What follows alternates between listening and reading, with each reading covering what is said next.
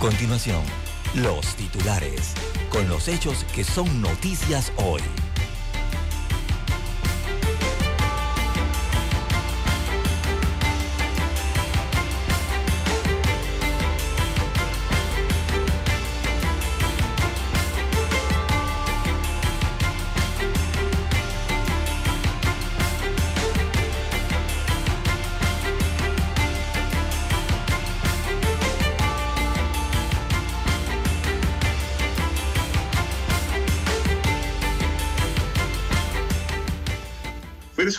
Se reúne con Panamá con la intención de lograr acuerdo. El presidente del Colegio Nacional de Abogados considera que la minera debe aceptar las condiciones del Estado si no quiere entrar en una larga incertidumbre.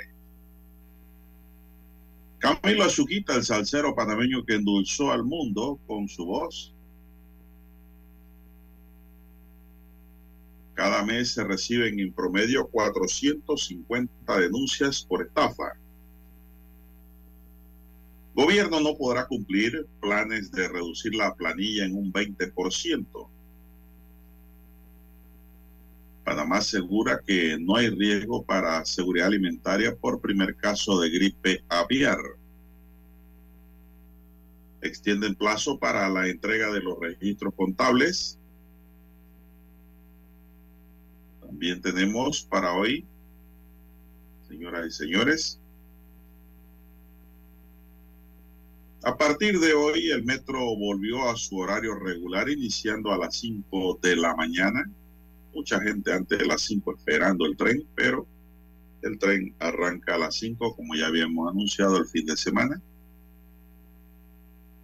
También tenemos, señoras y señores, policía intervino en 34 parking. En uno de ellos, un policía resultó herido Conductor borracho atropelló a un hombre en la autopista. También tenemos que un colombiano intervino en una riña y pagó el parto, murió. En otros titulares para la fecha, lo matan tras ser acusado de robar una bicicleta. Mujer mata a trabajador agrícola en tierras altas.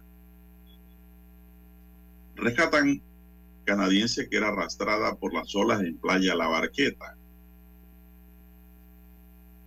También tenemos, detienen a dos por agredir a personal médico de la Caja de Seguro Social. Y también tenemos, señoras y señores, choques, boletas por embriaguez y exceso de velocidad en Navidad.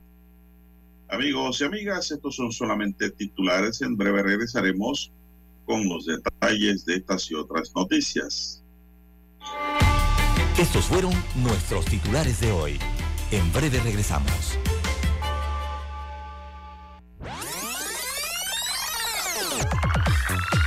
Omega Stereo tiene una nueva app. Descárgala en Play Store y App Store totalmente gratis. Escucha Omega Stereo las 24 horas donde estés con nuestra nueva app. 7:30 AM. Infoanálisis, con entrevistas y análisis con los personajes que son noticia. La mejor franja informativa matutina está en los 107.3 FM de Omega Estéreo, cadena nacional. Cuando nadie creía en el FM estéreo, esta es la nueva generación en radio esta es la generación Omega. Construimos el camino que seguirían las demás. Omega Estéreo. 41 años de profesionalismo, evolución e innovación.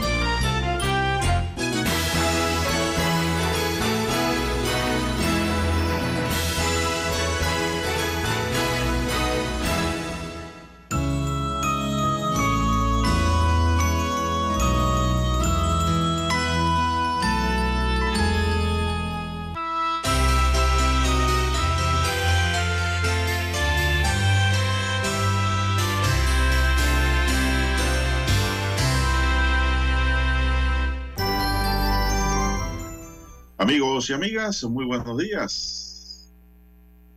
Hoy es martes 27 de diciembre del año 2022. En el tablero de controles nos acompaña don Daniel Arauz Pinto. En la mesa informativa les saludamos. César Lara. Y Juan de Dios Hernández Sanur para presentarles las noticias, los comentarios y los análisis de lo que pasa en Panamá y el mundo en dos horas de información iniciando la jornada como todos los días con fe y devoción, agradeciendo a Dios por esa oportunidad que nos da de poder compartir una nueva mañana después de Navidad y de esta forma llegar hacia sus hogares, a su puesto de trabajo y donde quiera que usted se encuentre a esta hora de la madrugada, amigo y amigas. Pedimos para todos salud, divino tesoro, no tiene precio la salud, lo mejor que hay. Seguridad, ante tantos peligros que nos rodean día y noche.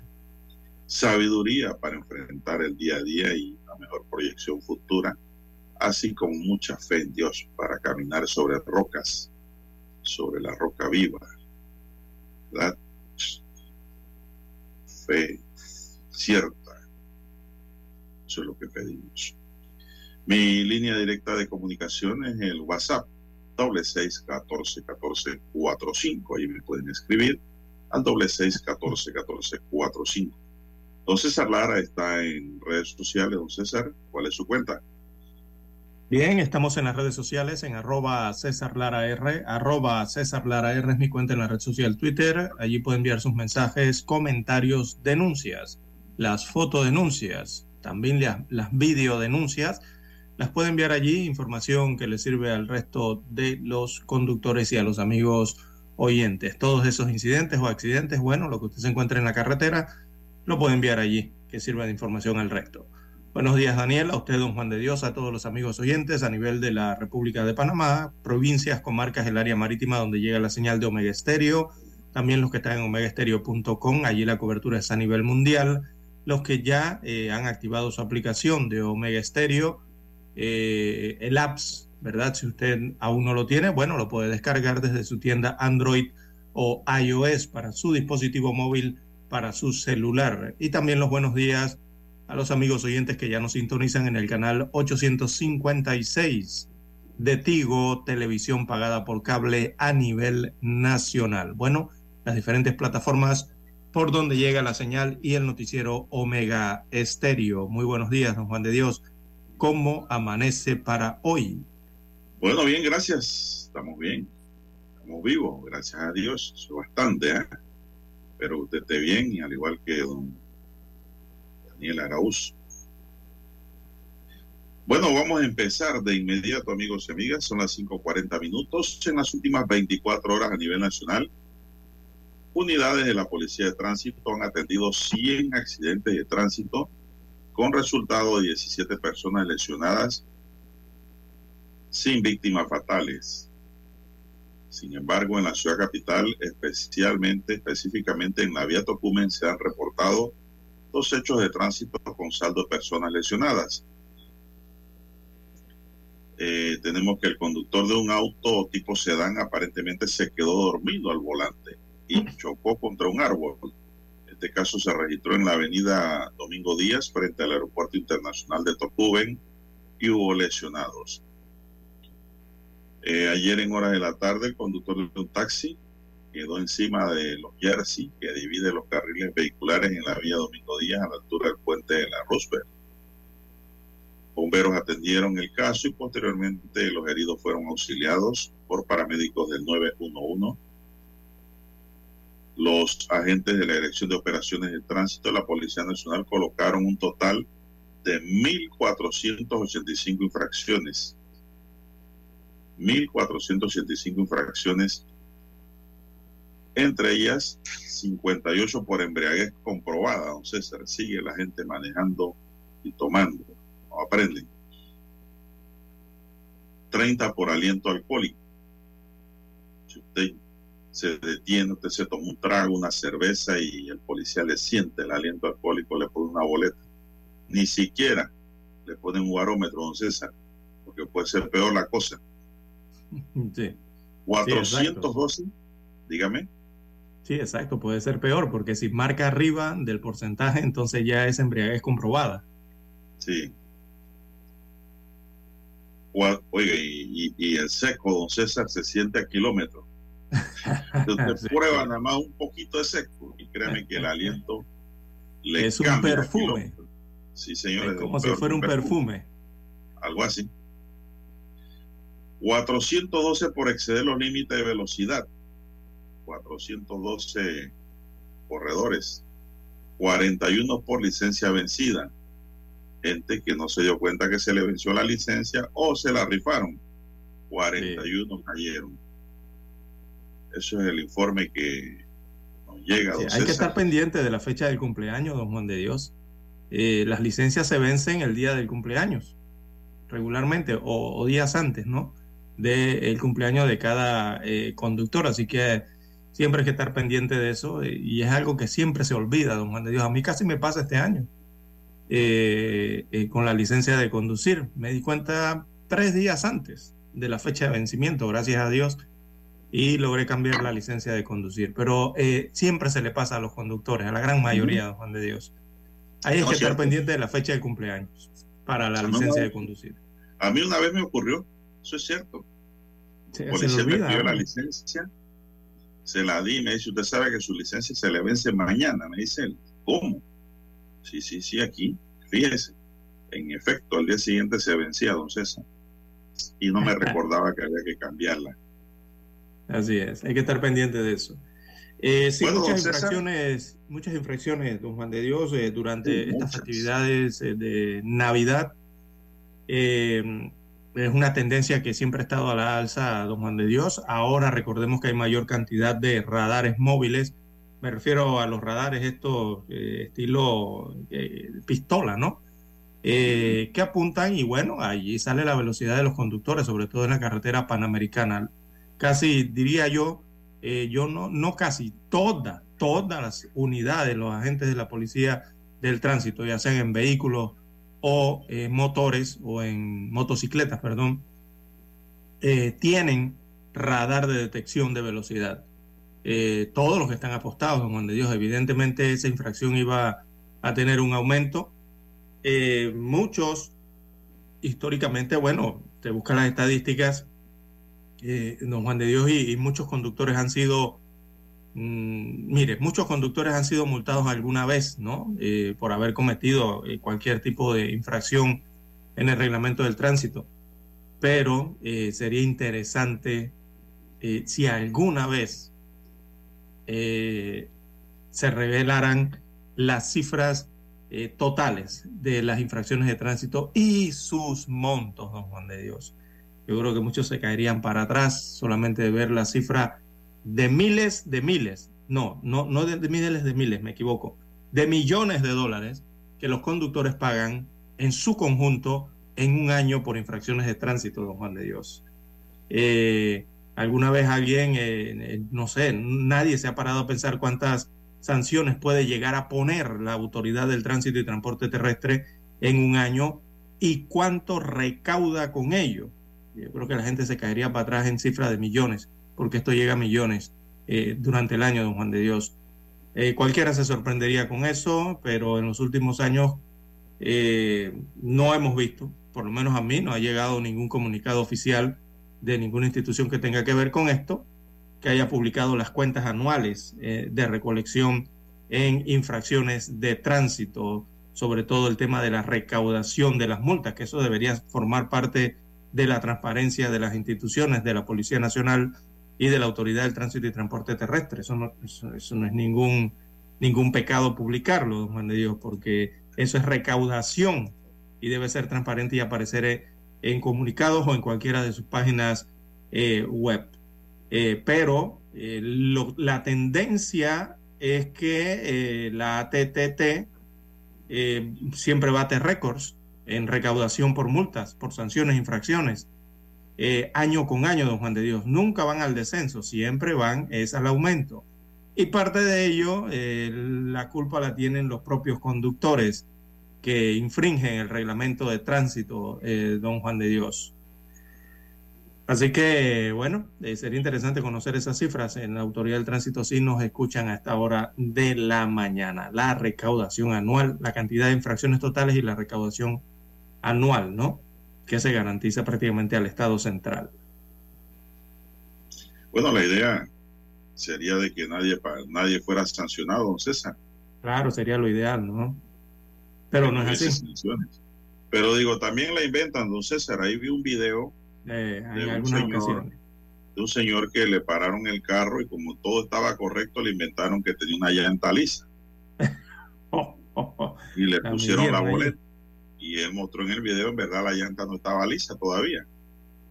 Tenía tres llantas muy buenas y la cuarta estaba un poco gastada, pero no estaba lisa. Exacto. Pero que tenga dibujo no es lisa. Si la llanta mantiene el dibujo, eh, no es lisa. Y le pusieron una boleta todas maneras había que poner una boleta. Pareciera que como que presupuestan las boletas no, los ingresos. No, no es que pareciera, es que es así, para poder formar el presupuesto de, la ATT.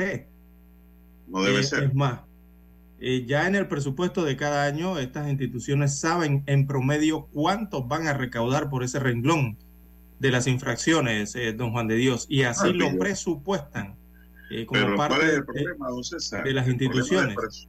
El problema, de presupuestarlo es que si la gente está manejando bien, Exacto. cumpliendo con el reglamento, empiezan a inventar para justificar las boletas y elevar Porque el tienen que llenarla. ese renglón.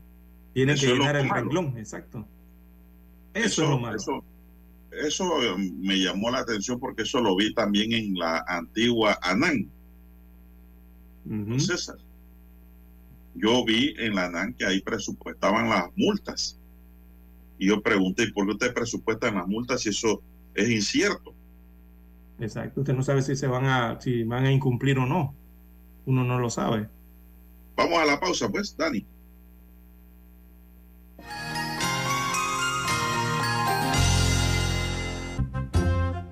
La mejor franja informativa matutina está en los 107.3 FM de Omega Estéreo. 530 AM. Noticiero Omega Estéreo. Presenta los hechos nacionales e internacionales más relevantes del día. 730 AM. Infoanálisis. Con entrevistas y análisis con los personajes que son noticia. De 8 y 30 a 9 y 30 de la mañana. Sin rodeos. Con Álvaro Alvarado. De lunes a viernes por Omega Estéreo.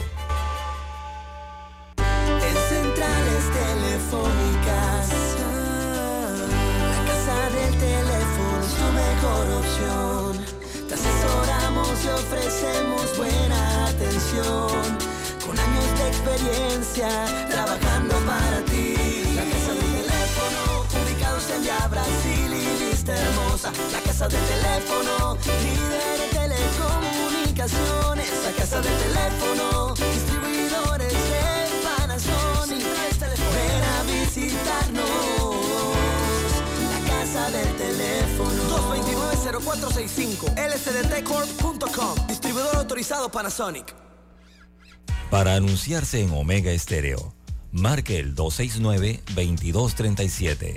Con mucho gusto le brindaremos una atención profesional y personalizada su publicidad en Omega Estéreo.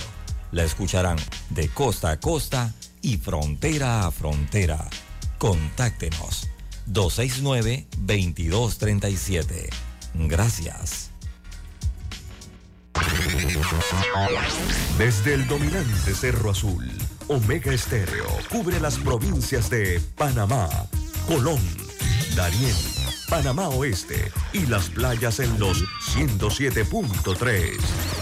Continúa desde el majestuoso Cerro Canajagua en los 107.5, cubriendo todas las provincias centrales hasta el imponente volcán Barú en los 107.3 para las provincias de Chiriquí, Bocas del Toro y Veraguas. Omega Estéreo para todo Panamá.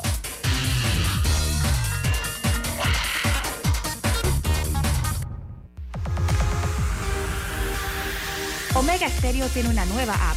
Descárgala en Play Store y App Store totalmente gratis. Escucha Omega Estéreo las 24 horas donde estés con nuestra aplicación totalmente nueva.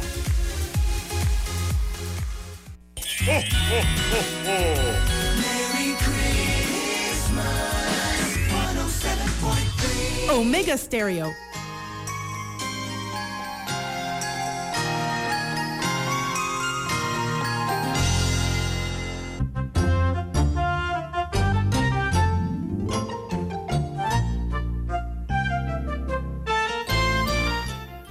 Bien, seguimos, señoras y señores. Bueno, tres personas, don César, eh, resultaron heridas por arma de fuego, entre ellos un agente de la policía, en medio de las fiestas de Navidad en la provincia de Colón. El primero de los heridos se dio el 24 de diciembre a las 7 y 45 de la noche en la comunidad de La Feria, corregimiento de Cristóbal Este. Marcos Hernández, de 37 años de edad, recibió un balazo en la pantorrilla izquierda cuando caminaba entre, las multi, entre los multifamiliares Maranata y Divino Niño. Él iba a comprar unas cervezas. Luego a las 7 y 45 de la mañana del 25 de diciembre en la comunidad de Río Alejandro, un agente de la policía fue herido en la zona conocida como las Barrequitas o Barraquitas cuando iba a despejar un parking escandaloso que había esa hora. Los asistentes empezaron a tirar todo tipo de objetos contundentes, piedras y botellas en contra de los policías. En la confusión se escucharon varias detonaciones y el agente de unos 23 años recibió un tiro en el pie derecho, César. Esto ocurrió en Colón, una festividad violenta. Sí, eh, sí Navidad fue eh, violenta en varias provincias, la provincia de Colón principalmente, también en Panamá Oeste y en la provincia de Panamá. Eh, se registraron la mayoría de los hechos para esta Navidad. Eh, en Colón eh, prácticamente llovió bala. Hirieron hasta un policía en medio de un parking Don Juan de Dios. también atraparon a personas en Colón hurtando vigas de un edificio y también estos operativos de los parking resultaron bastante efectivos porque lograron encontrar armas de fuego, sobre todo en la provincia de Colón. No simplemente Colón, la Navidad estuvo algo sangrienta, sino también en Panamá Oeste, en el distrito de La Chorrera y también en el distrito de Capira. Eh, se registraron asesinatos Don Juan de Dios. Eh, David Rodríguez, de 26 años, fue asesinado de varias puñaladas durante una riña eh, que, se desató en una fiesta navideña en el distrito de Capira durante el pasado fin de semana. Eh, por este homicidio, la policía mantenía prendida a una persona de 35 años de edad señalada como el autor del asesinato. Las investigaciones revelan que la víctima y el presunto homicida habían sostenido una fuerte discusión seguida de golpes fueron a la pelea y luego llegaron entonces las puñaladas mortales. El cuerpo de David Rodríguez quedó tendido en el portal de la residencia ubicada en la comunidad de Pueblo Nuevo. Así que se registraron eh, otro, otro homicidio, se registró también en esa noche de Nochebuena y la Navidad. El primero de ellos en La Chorrera, en donde fue asesinado a tiros José Antonio Trujillo, de 23 años de edad. Este hecho ocurrido en La Chorrera, allí Trujillo falleció la madrugada del sábado en el cuarto de urgencias del Hospital Nicolás Solano, según el reporte, en donde acudió luego de recibir un disparo en la cabeza. El hecho se registró a las 5 de la mañana también en una residencia eh, ubicada en la calle Leopoldo Castillo, en el corregimiento de Barrio Balboa, esto en el distrito de La Chorrera. Así que las investigaciones eh, apuntan a una fuerte discusión entre dos mujeres presuntamente dedicadas a la vida nocturna y la víctima y un amigo de este eh, dentro de uno de las habitaciones de esa residencia. Otro hecho ocurrido entonces también en La Chorrera. Así que estos fueron los dos casos de asesinatos registrados en el distrito de perdón, en la provincia de Panamá Oeste durante el último fin de semana, lo que se suma a las noches sangrientas entonces eh, de eh, las festividades de Navidad, don Juan de Dios. Bueno, también tenemos dentro del informe que nos llega de las últimas 24 horas, un indigente murió anoche al ser atropellado por el conductor de un auto pick-up en la autopista Rajana Chorrera a la altura del poblado La Milagrosa con dirección hacia la ciudad capital. Los primeros informes indican que el hombre cruzaba la vía rápida cuando fue embestido por el pick-up. Murió de forma instantánea producto del golpe. El conductor responsable de este hecho, al hacerle la prueba de alcoholemia, marcó nivel de aliento alcohólico. Familiares de la víctima también se presentaron al sitio para reclamar una investigación justa. Unas 34 personas han fallecido este año en la provincia de Panamá por accidentes de tránsito. Miembros de los bomberos y de la Policía Nacional fueron los primeros en atender el caso. Eso ocurrió eso de las 7 de la noche, don César.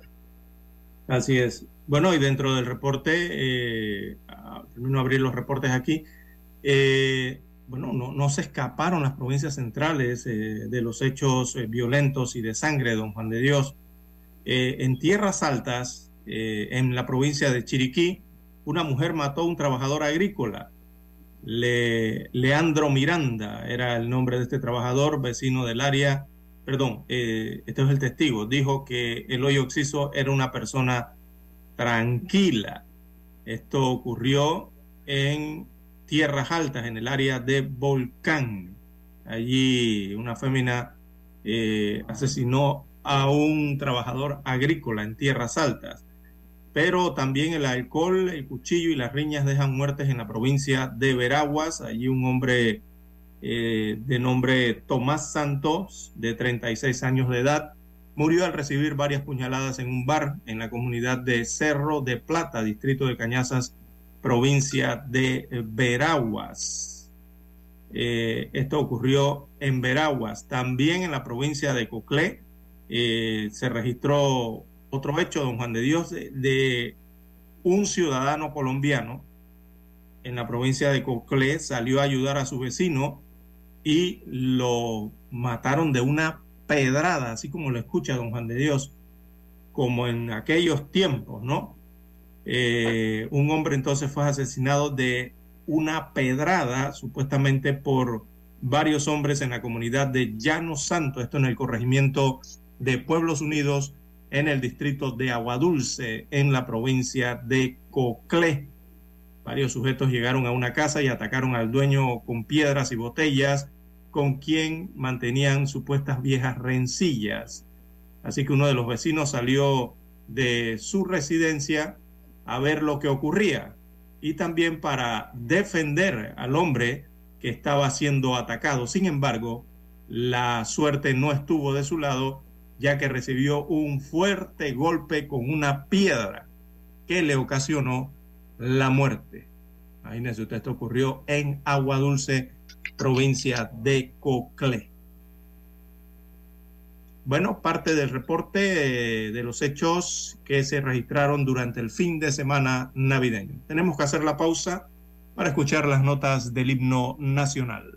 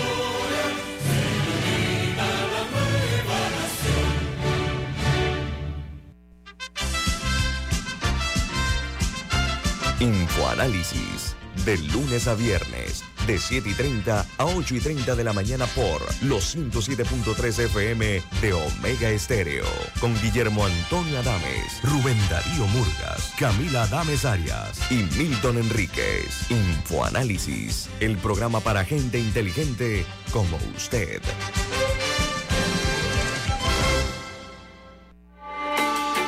Noticiero Omega Estéreo.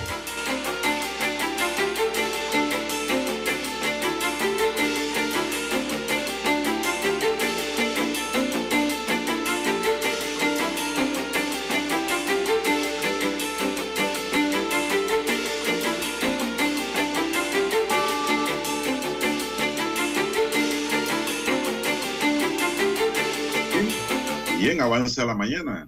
¿Qué hora tenemos ya, don César? Bien, las seis cuatro, seis cuatro minutos eh, de la mañana en todo el territorio nacional. Bueno, y a esta hora tenemos que una canadiense se salvó, don César, de morir ahogada. Afortunadamente. Esto Gracias ocurrió en Chiriquí. Una femenina de 24 años de nacionalidad canadiense fue rescatada en las aguas de la playa de la Barqueta, ubicada en Alange, provincia de Chiriquí. El hecho se registró en la tarde de ayer cuando rescatistas del Senan y del SINAPROC fueron alertados de que la joven estaba siendo arrastrada lentamente por las fuertes corrientes e inmediatamente se movilizaron al rescate. La joven fue arrastrada por las fuertes olas a pesar de que sabía nadar. Cuando otros bañistas se percatan de lo que estaba pasando y dan aviso al personal de vigilancia que se mantenía en la playa siendo rescatada a tiempo. Posteriormente al rescate, según se informa, la canadiense pues eh, manifestó de que en efecto, don César, la ola, las olas, porque son olas grandes, la estaban llevando hacia el centro. Y pues afortunadamente el personal del paramédico del cuerpo de bomberos y de SINAPRO informaron que la femenina se mantenía estable. Luego la mujer se retiró del lugar por su propio medio y dijo no meterse más en esas aguas, don César. Armando Palacio, el Sistema Nacional de Protección Civil reiteró a la población que desde el pasado 23 de diciembre y hasta las 8 de la noche del miércoles 28 del presente mes, o sea, mañana se registran mareas altas Así que es. alcanzan los 17.1 pies de altura, por lo que se ha emitido un aviso de prevención para las costas del Pacífico panameño. Así es. En lo que va Sí, de ya lo año, habíamos. 13 personas se han ahogado, según las estadísticas del Sistema Nacional de Protección Civil, don César. Así es, lo- los avisos de prevención estaban, de Dios, desde la semana pasada, los venimos diciendo aquí en Omega Estéreo, eh, por los motivos, y bueno, ya conocidos, el fuerte viento que durante los últimos días ha estado soplando del norte, eh, y también eh, que se mantiene, don Juan de Dios, porque para hoy también se mantiene el fuerte, el viento fuerte. eh, hay velocidades entre 10 a 35 kilómetros por hora marcadas para el viento en el pronóstico del viento, sobre todo en la cuenca, perdón, en la región del Pacífico eh, panameño, ¿no? Así van a estar las velocidades.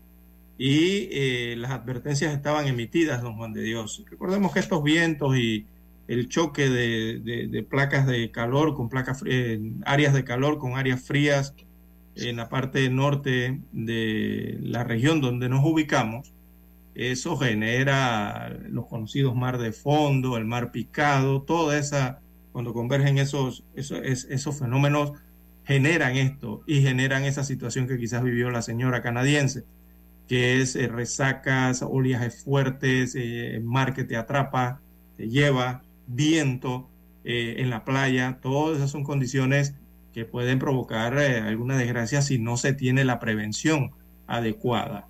Así que la prevención yo creo que debe continuar este fin de esta semana, don Juan de Dios, eh, porque el viento se mantiene. Algunas otras condiciones mejoraron, pero el viento sí se mantiene. Así que hay que tener eh, algo de cuidado, ¿no? Sobre todo en las playas, en las playas del Pacífico, me refiero donde está el viento más eh, fuerte. Don Juan de Dios, y eso vamos a ligarlo con el, con las, el, el pronóstico del tiempo para hoy. Bueno, La, la vertiente del Pacífico, don Juan de Dios, va a estar soleada, así como lo escucha don Juan de Dios, completamente soleado el día de hoy, por lo menos la mañana, para Chiriquí, Veraguas, Herrera, Los Santos, Coclé, Panamá Oeste, la provincia de Panamá y el sector este de la capital.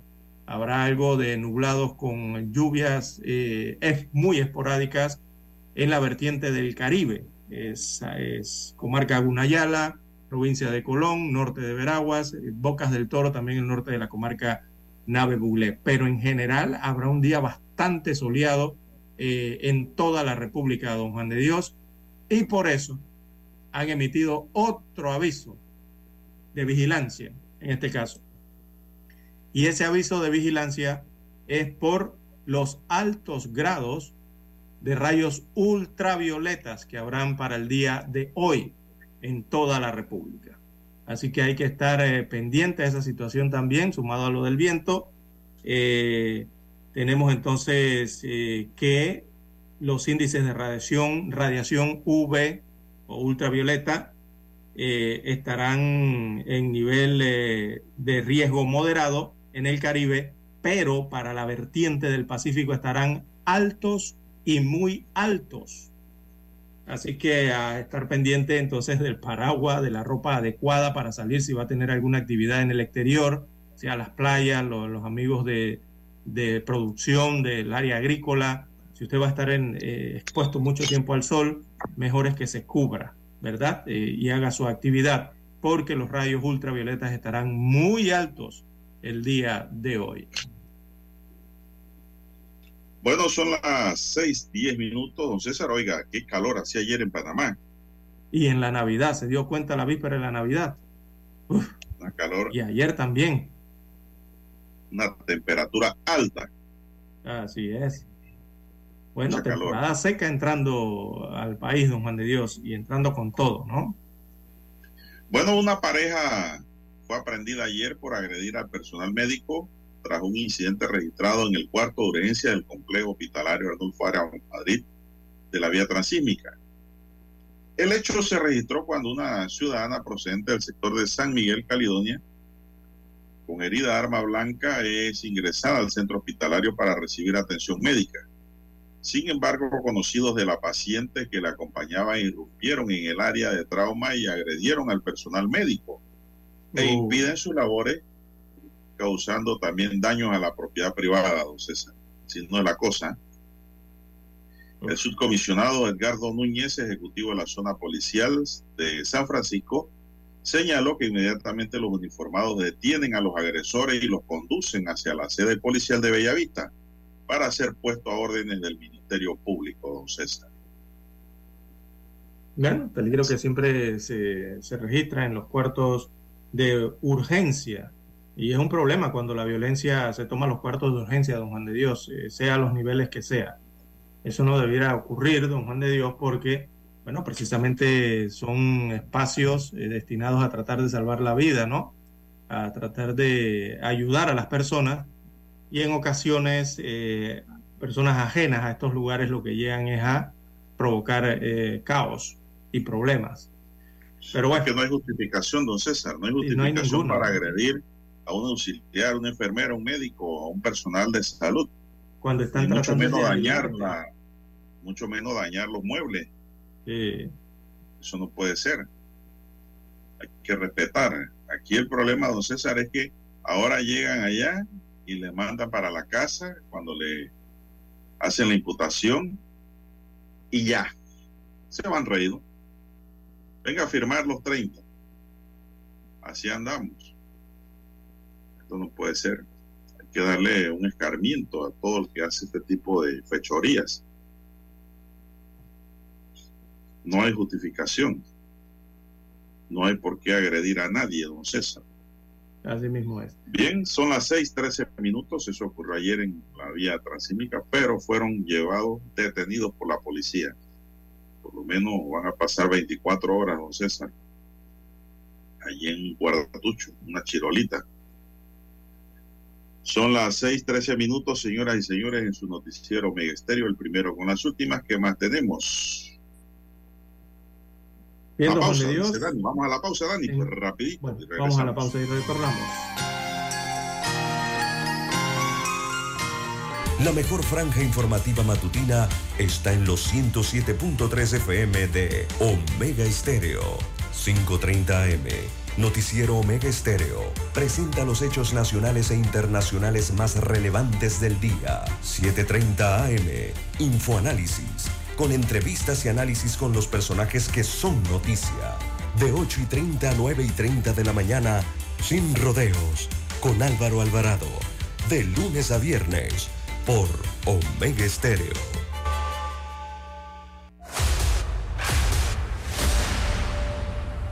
Desde los estudios de Omega Estéreo, establecemos contacto vía satélite con la voz de América.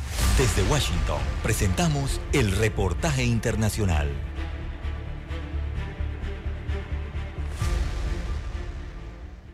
Las aerolíneas cancelaron más de 4.400 vuelos en Estados Unidos a causa de una fuerte tormenta invernal que dificultaba las operaciones aeroportuarias en varias regiones y frustraba a miles de viajeros en vacaciones. Las medidas que se suman a los casi 2.700 vuelos cancelados según el sitio web de seguimiento de vuelos FlightAware. El ferrocarril de pasajeros Amtrak ha cancelado decenas de trenes interrumpiendo los viajes de miles de personas. La Administración Federal de Aviación, la FAA, impuso paradas en tierra o retrasos por deshielo en varios aeropuertos estadounidenses a causa del clima. Según la FAA, el mal tiempo invernal que se desplaza por los grandes lagos hacia el noreste tendrá un gran impacto en los vuelos. Agregó que es posible que haya retrasos en los vuelos desde Boston a los aeropuertos del área metropolitana de Washington, D.C., los aeropuertos internacionales de Seattle, Tacoma y Portland y Aspen, en Colorado, destaca Reuters. El secretario de Transporte Pete Buttigieg dijo a CNN que el sistema de aviación de Estados Unidos está operando bajo una enorme presión y dos tormentas diferentes y fuertes vientos están afectando los aeropuertos de todo el país. Tony Cano, Voz de América, Washington. Escucharon vía satélite desde Washington el reportaje internacional.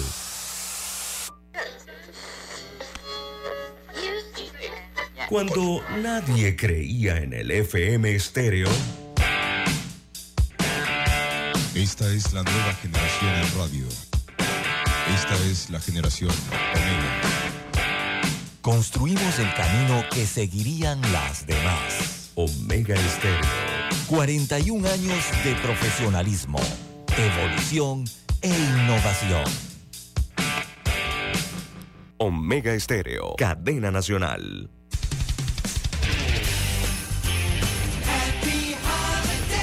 Omega Stereo.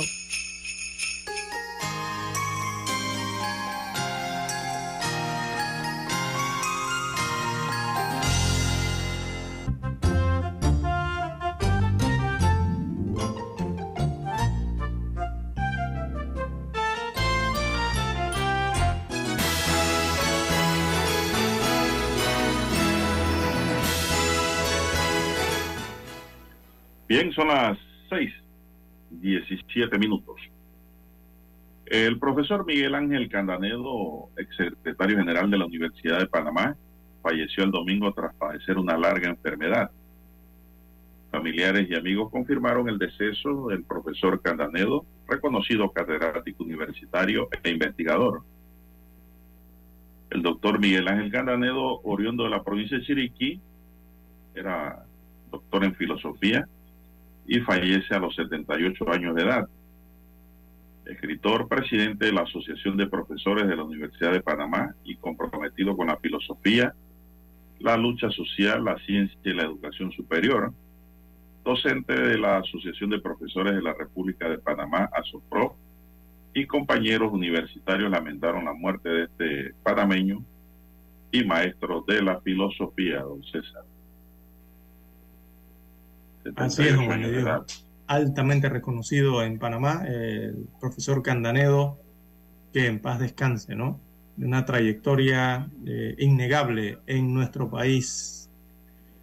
También en plena Navidad, don Juan de Dios, eh, muere el destacado cantante panameño Camilo Azuquita.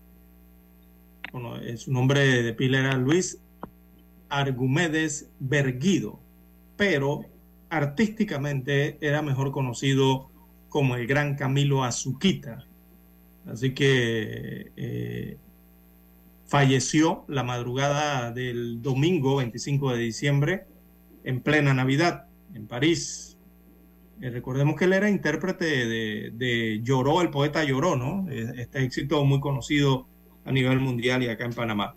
Así que de, acuerdo a los, eh, a los, informes preliminares para esa fecha, eh,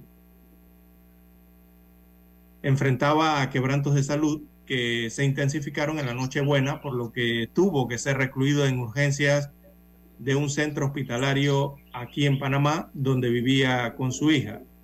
De hecho, fue su hija Maritza quien confirmó el deceso a son de salsa. Tenía 83 años de edad. Camilo Azuquita, este sonero panameño, eh, que poco a poco pues, se fue convirtiendo en una leyenda, ¿no? destacándose internacionalmente también. De hecho, entre los logros eh, de Camilo Azuquita estaba el récord Guinness por ser reconocido como el primero que llevó música de salsa eh, o música salsa tropical a Europa en 1979 en París, donde fue acogido por muchísimos años. Eh, por lo tanto, pronto se supo de su fallecimiento acá en Panamá, empezaron las redes sociales con muestras de solidaridad a su familia y expresiones de reconocimiento por su legado y trayectoria, tanto aquí en Panamá como en Europa, eh, don Juan de Dios. Bueno, este cantante colonense, don César, inició muy joven su larga carrera con orquestas locales como la de Raúl Ortiz, la Universal, Alegría de Chachi Macías y René Santos y su conjunto. Trabajó con el combo de Rafael Cortijo y luego con Roberto Roena. Realizó su primera grabación internacional con la orquesta Los Megatones. Con Cortijo se va a Nueva York y graba Agua que va a caer en la ciudad de los rascacielos reconoce al famoso Caco, con quien llega a grabar tres producciones. También estuvo con la típica 73 y Luis Ramírez a finales de los 70 se fue a Francia. Además grabó temas al ex campeón Roberto Mano de Piedra Durán. En 1985 graba Azúcar de Granel, un tributo a Ismael Rivera 1996 se une a Papo Luca y graba los originales. En el 2001 colabora en los jubilados de Santiago de Cuba. Su carrera prosiguió con diversas producciones hasta su retiro en las tarimas por razones de la enfermedad, don César. Reconocido salsero panameño, don César, con gran trayectoria. Guinness Record, eh, Grammy Latino, y también eh, por los que siguen eh, esto de las tiras cómicas llevadas al cine. Recordemos que la música de Camilo Azuquita se llevó a la pantalla grande recientemente, no hace muchos años atrás, eh, con el universo Marvel. muchos recordarán la película The Ant, o sea, la antena, perdón, la hormiga, ¿no? parte de la banda sonora de esa película tiene dos canciones de Camilo Azuquita, para que lo sepan los amigos oyentes, que es un panameño. La hormiga atómica. De la banda sonora de las películas estas del reconocido mundo Marvel. Imagínese usted. No, y recibió regalías, le reconocieron las canciones y todo, ¿no? Y ha recibido las regalías a través de sus representantes en Francia. Y, y bueno, y eso es historia patria, don Juan de Dios. No cualquiera, no cualquiera canciones o intérpretes panameños están en, en las bandas sonoras de grandes producciones de Hollywood, ¿no? Este panameño fue uno de ellos recientemente. Bien, son las 6:23 minutos. Bueno, pasa al alma de Camila Suquita, don César. No queda más. Así es. Las autoridades agropecuarias de Panamá elevan la categoría de alerta para todo el país luego de confirmar el primer caso de influenza aviar H5N1 o gripe aviar en un ave silvestre. La Dirección Nacional de Salud Animal indicó que se trata de un pelícano que fue encontrado a 27 kilómetros entre las islas Saboga y Taboga del lado del Océano Pacífico. La titular de esta dirección, Cecilia Escobar, descartó que hayan más casos e indicó que se trata de un ave migratoria que viene del norte hacia el sur, por lo que no representa un peligro para la salud alimentaria. Sin embargo, la alerta se mantendrá durante tres meses con el objetivo de evitar que la enfermedad se disemine en aves de corral y granjas. DINASA impartió además instrucciones a su veterinario y personal técnico para dar seguimiento al brote, entre las que se incluye la suspensión de vacaciones mientras dure la medida de intensificar la vigilancia en aves silvestres y de corral. Además indicó el uso del equipo de protección personal, la preparación de las muestras y documentación para el envío inmediato al laboratorio, no manipular ni transportar aves muertas ni enfermas y reportar la presencia de las mismas, así como aplicar medidas de bioseguridad en la disposición de los cadáveres. Son las 6.25 minutos, don César, en su noticiero Megesterio, el primero con las últimas. Bueno, ¿qué más tenemos, César, esta mañana? Bien, don Juan de Dios. Bueno, el máximo jefe de First Quantum eh, llega, está ya en Panamá para tratar el caso de Minera Panamá. Estamos hablando del director ejecutivo de la compañía canadiense First Quantum Minerals, eh, Tristán Pascual. Este es el que dirige toda la operación de esta compañía eh, internacional a nivel mundial, ¿no? Eh, ayer eh, se reunió con el ministro de Comercio, Federico Alfaro, para abordar el tema de los desacuerdos en torno al contrato para operar minera Panamá.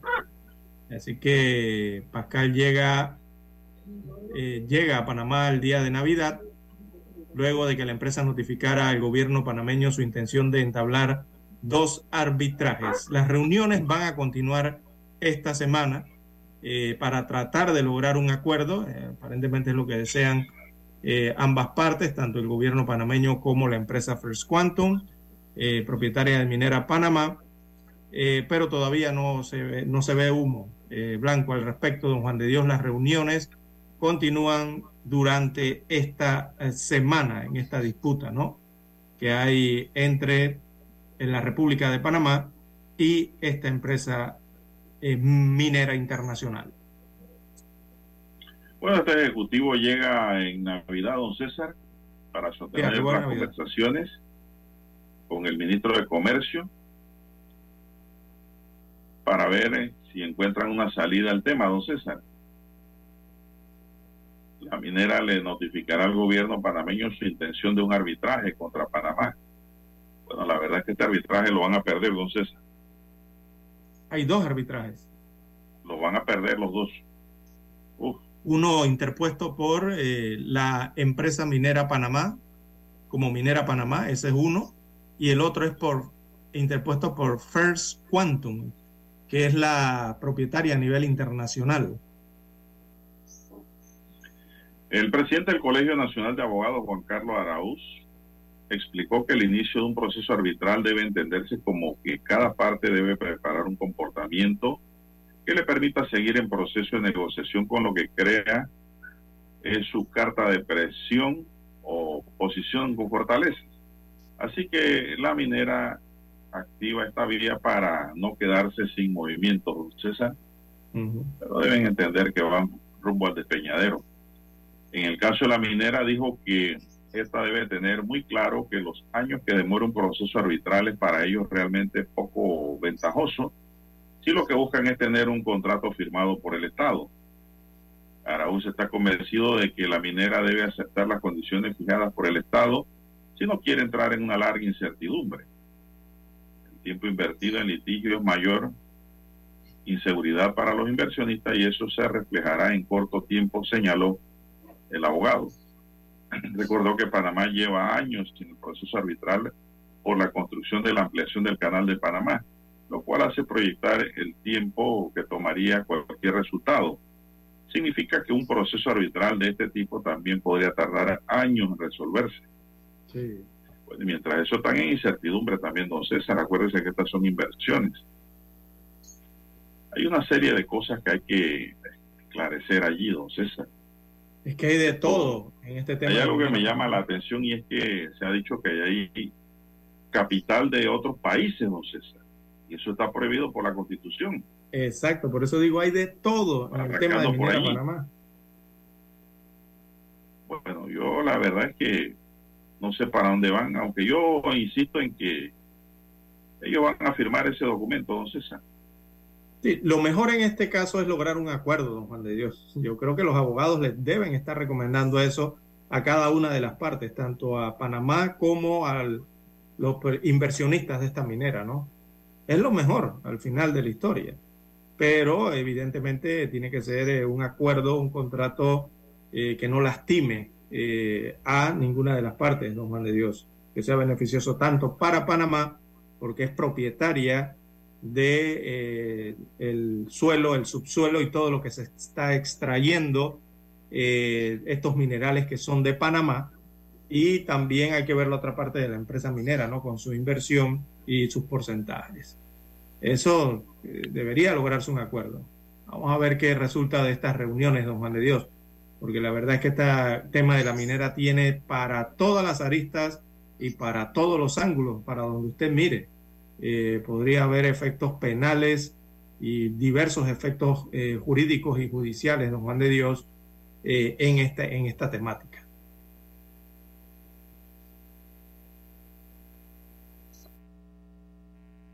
Omega Estéreo, cadena nacional. Para anunciarse en Omega Estéreo, marque el 269-2237. Con mucho gusto le brindaremos una atención profesional y personalizada su publicidad en Omega Estéreo. La escucharán de costa a costa y frontera a frontera. Contáctenos 269-2237. Gracias. 730 AM. Infoanálisis, con entrevistas y análisis con los personajes que son noticia. La mejor franja informativa matutina está en los 107.3 FM de Omega Estéreo, cadena nacional. Desde los estudios de Omega Estéreo, establecemos contacto vía satélite con la voz de América. Desde Washington, presentamos el reportaje internacional.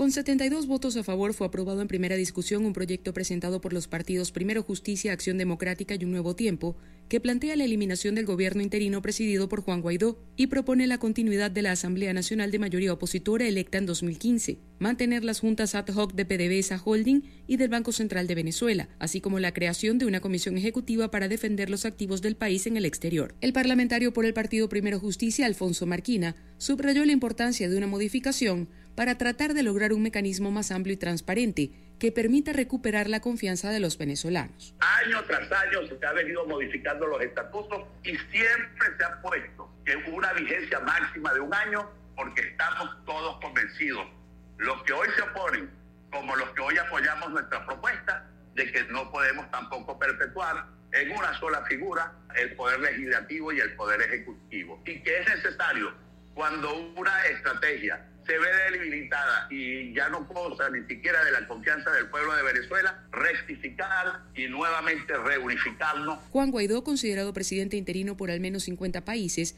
insistió en que el interinato es una herramienta de lucha y dijo que el presidente Maduro es el único que gana con la división opositora. No estoy hablando del rol que yo ocupo, estoy hablando del rol que necesita y la herramienta que necesita Venezuela para desconocer la dictadura, para facilitar la interlocución con los aliados. Guaidó fue proclamado como presidente interino de Venezuela en 2019 y fue reconocido por al menos 50 países, argumentando que el proceso electoral en el que en 2018 el presidente Nicolás Maduro obtuvo la reelección fue fraudulento. Carolina Alcalde, Voz de América, Caracas.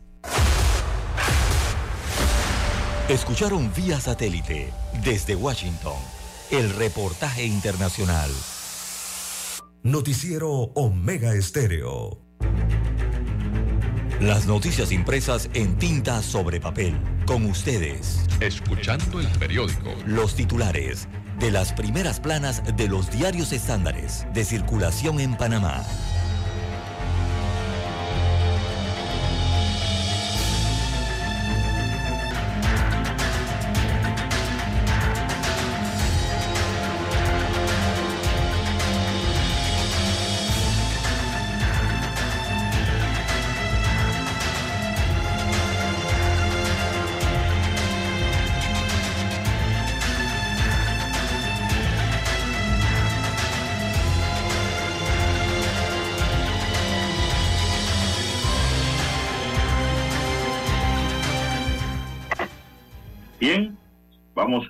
Titulares del diario La Estrella para hoy.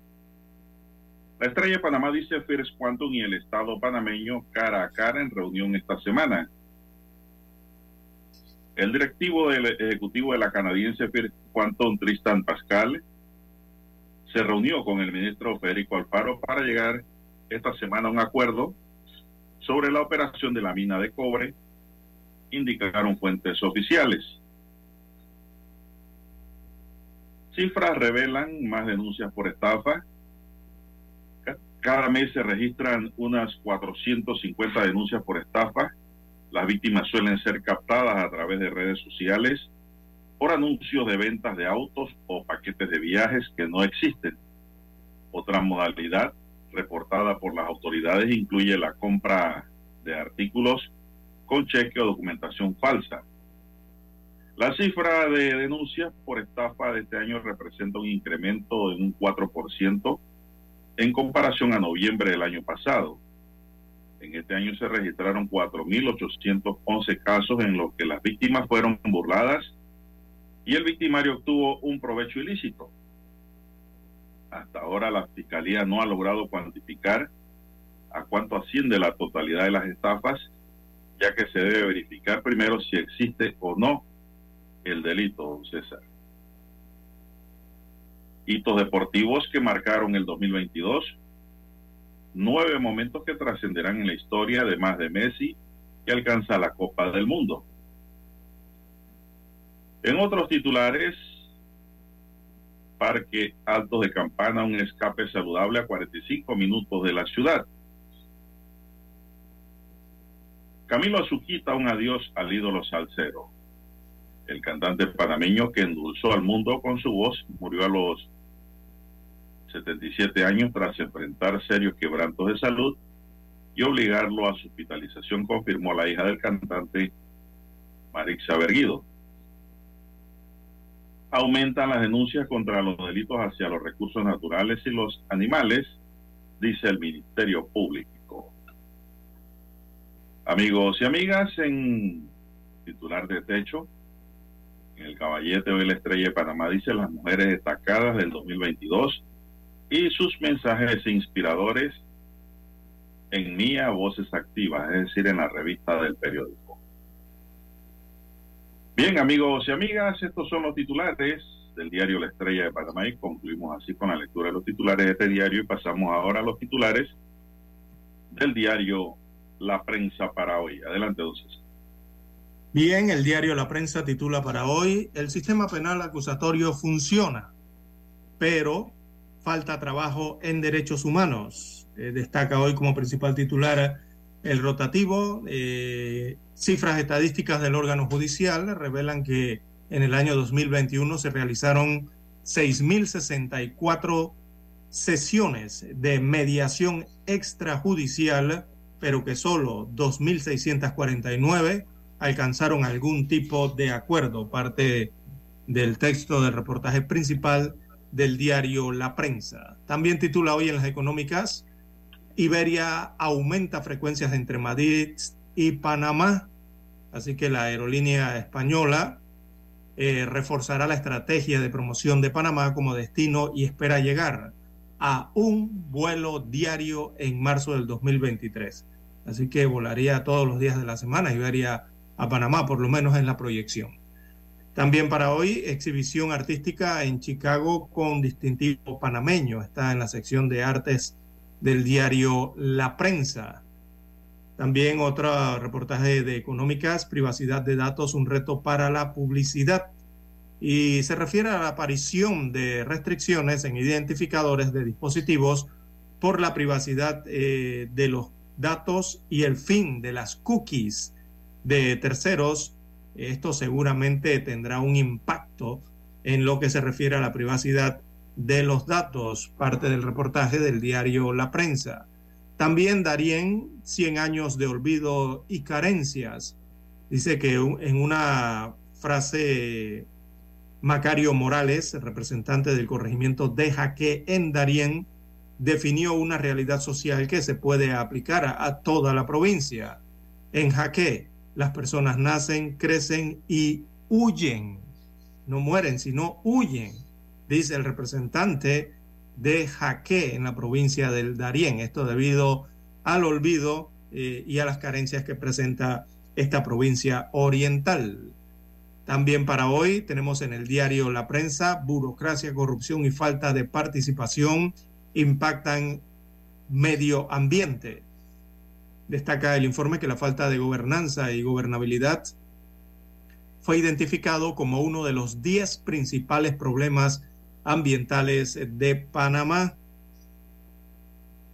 También tres países integran la mayoría de depósitos externos en Panamá.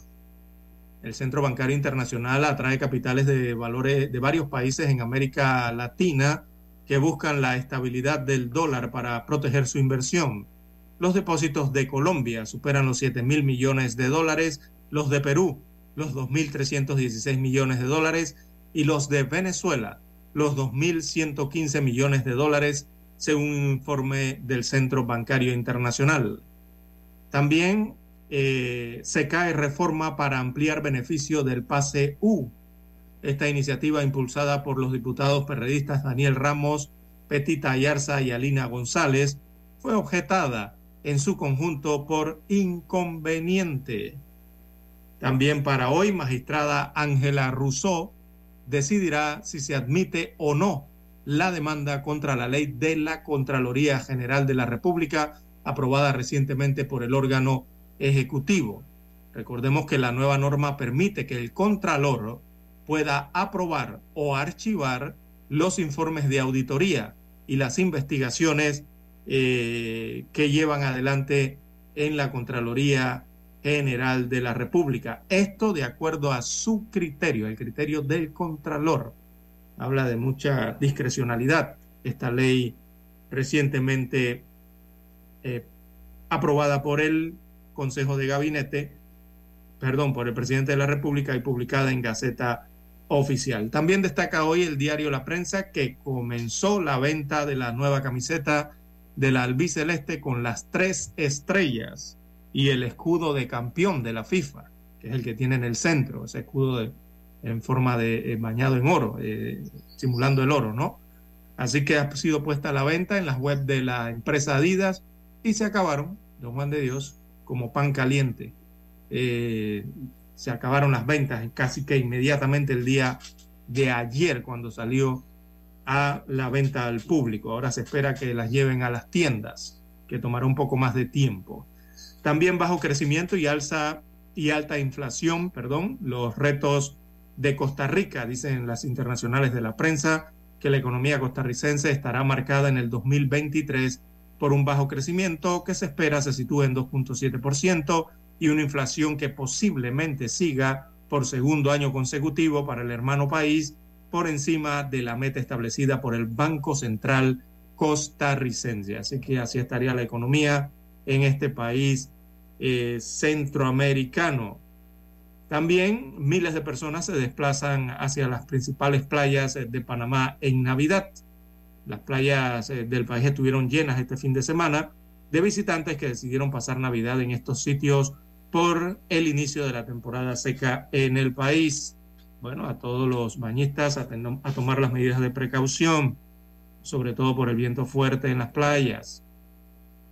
También eh, para hoy, amigos oyentes, en el diario La Prensa eh, titula FAO benefició a más de 23 mil agricultores latinoamericanos. para el programa de respuesta y recuperación de la COVID-19 organizado por esta institución eh, internacional. Bien, amigos oyentes, son los principales titulares que presenta hoy en portada el diario La Prensa. Con ella culminamos la lectura de los principales titulares de los diarios estándares de circulación nacional. Hasta aquí, escuchando el periódico. Las noticias de primera plana, impresas en tinta sobre papel.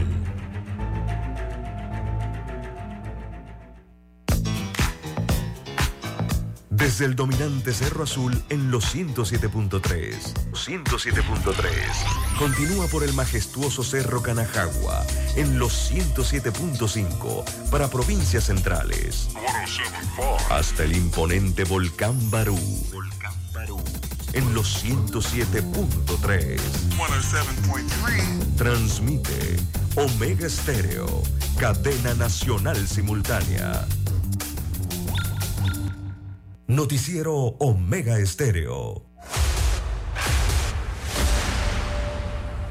Desde los estudios de Omega Estéreo, establecemos contacto vía satélite con la voz de América. Desde Washington, presentamos el reportaje internacional.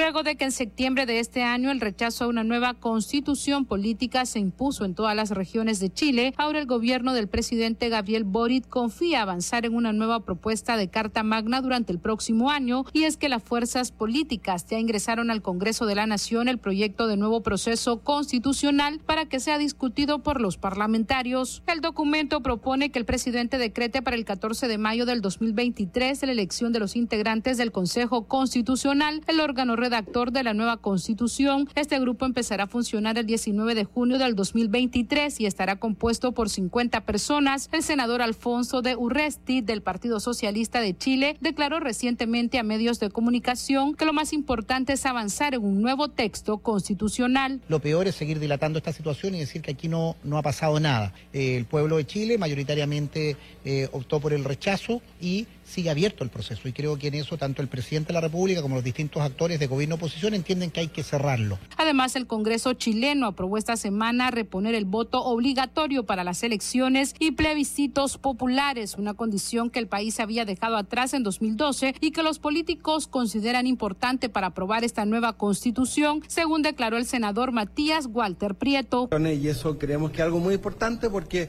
creemos que el voto obligatorio permite una mayor participación electoral. Con un récord del casi 86% de participación, más de 13 millones de personas, el rechazo a la constitución política se convirtió en la más contundente expresión electoral en Chile en 32 años de restauración democrática. Sala de redacción, Voz de América. Escucharon vía satélite desde Washington el reportaje internacional.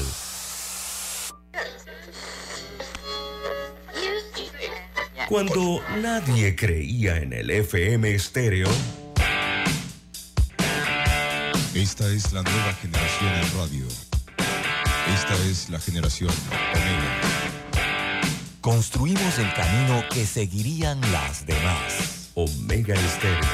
41 años de profesionalismo, evolución e innovación. Que esta Navidad esté llena de amor y paz sobre tu vida. Que la magia de la Navidad sea tu mejor vestido, tu sonrisa el mejor regalo y tu felicidad mi mejor deseo.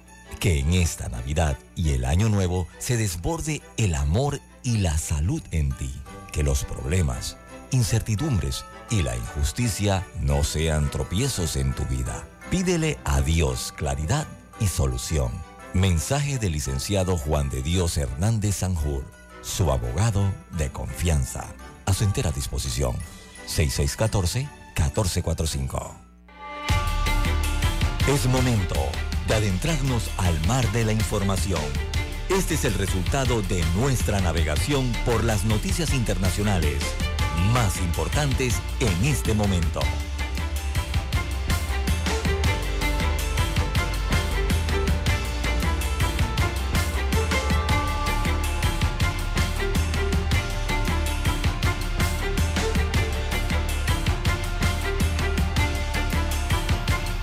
Bien, amigos oyentes, las 6:48, 6:48 minutos de la mañana en todo el territorio nacional.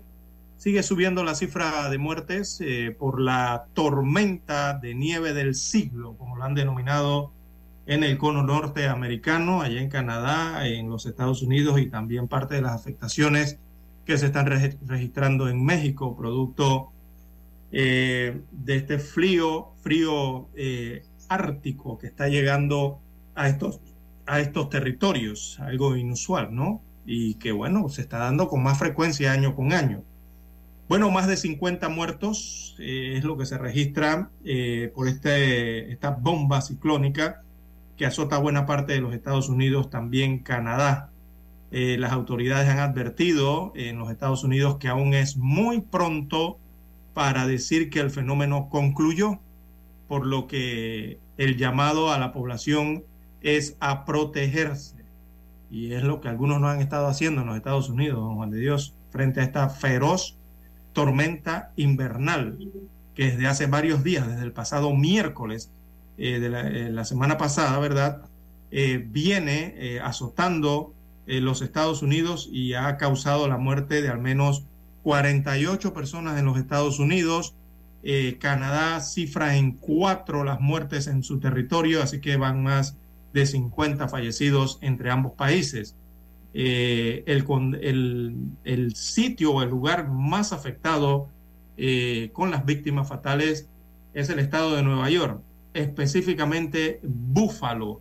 Eh, allí es, en uno de los condados de Erie, es en donde más se han concentrado las víctimas mortales, ¿verdad? en esta situación que están enfrentando en los Estados Unidos y que está lejos de terminar. Calculan que para la próxima semana, el próximo lunes, ya las temperaturas se estén moderando. Así que a lo largo de esta semana, aunque ha mejorado un poco, eh, pero todavía continúa con estos niveles que han sido tasados como extremos. Y ya todos en los Estados Unidos la llaman la tormenta de nieve del siglo. A pesar de que cada invierno se torna un poco más eh, fuerte, este específicamente del año 2022 ha sobrepasado todos los niveles eh, en lo que ha ocurrido con esta tormenta eh, ártica. la ciudad de Buffalo es donde más intensidad, con más intensidad se ha sentido esta tormenta, esta borrasca, que todavía es peligrosa. es peligroso estar fuera eh, según han dicho las autoridades. Están pidiendo a la población norteamericana, sobre todo los estados más afectados, que todavía eh, tengan cuidado al salir de casa. ¿Y por qué, don Juan de Dios, le están pidiendo esto? Porque está tan gélido afuera, o sea, hace un frío tan gélido que los carros no pueden ni circular. Es como si usted eh, agarrara un bloque de hielo, ¿verdad? Y pusiera allí a su carro a rodar, simplemente se desliza. Eh, ha sido el gran problema que han tenido las autoridades, sobre todo las de socorro, eh, en los llamados. Imagínese usted que los bomberos eh, o las autoridades civiles de protección, cuando van a los llamados, usted, usted sabe lo que hacen cuando van a pasar la calle. Tienen que pasar la calle de rodillas, porque no pueden atravesarla siquiera parados, porque se resbalan y se caen. Imagínese usted lo gélido que están ciertas áreas de los Estados Unidos y también de Canadá producto de estas intensas nevadas. La mayoría de los muertos, don Juan de Dios, eh, destacan en Nueva York, la gobernadora, que la mayoría de las personas han sido encontradas muertas en sus automóviles, congelados dentro de sus automóviles. Y otras personas han muerto de paros cardíacos al tratar de limpiar la nieve eso es altamente peligroso eh, cuando se presentan estas temperaturas bajas. Y está ocurriendo con los paros cardíacos. ¿Por qué? Porque evidentemente eh, las personas, sobre todo los adultos, eh, al tratar de limpiar la nieve, lo que hacen es que requieren mucho esfuerzo físico en medio de la nieve para tratar de limpiarla y lo que se provocan ellos mismos es prácticamente un paro cardíaco. Eso suele ocurrir, don Juan de Dios, eh, si se hace un esfuerzo extraordinario en personas en que el corazón eh, no anda bien. Así que es lo que está ocurriendo en los Estados Unidos de América. Se mantiene básicamente el mismo clima. Se espera que en los próximos días se modere un poco y van más de 50 fallecidos producto de estos fríos extremos en varios estados de los Estados Unidos de América. Bueno, si la nieve te agarra fuera, don César, de la casa, Ajá. en cinco minutos te congelas. ¿Cómo no? Exactamente. Y fácilmente se te puede desprender una oreja o la nariz con ese estado de congelamiento. Así mismo es, don Juan de Dios. Eh, eh, porque los fríos han sido extremos, han sido de menos 40 grados, en algunas eh, localidades marcó menos 52, eh, pero está básicamente por menos 40, menos 30, ¿no? En, en, en, los más críticos, y eso es mucho frío, don Juan de Dios. Es mucho, mucho, pero extremo de verdad. Entonces hay que tener eh, la, el debido cuidado, ¿no?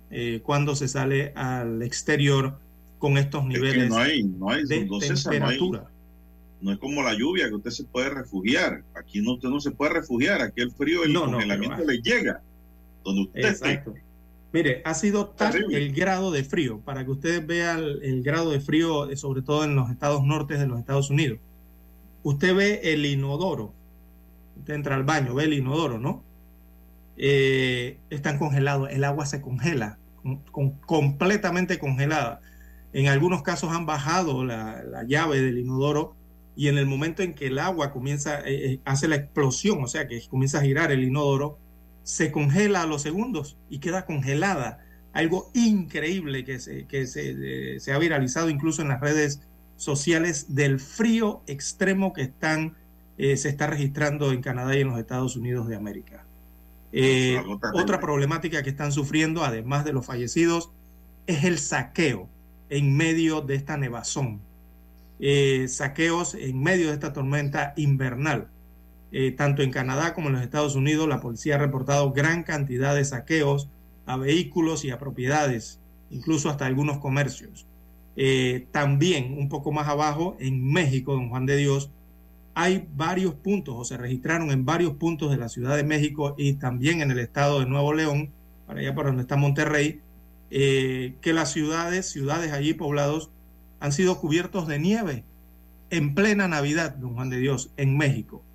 Y eh, en Ontario, allá en Canadá, las condiciones extremas incluso hasta descarrilaron un tren.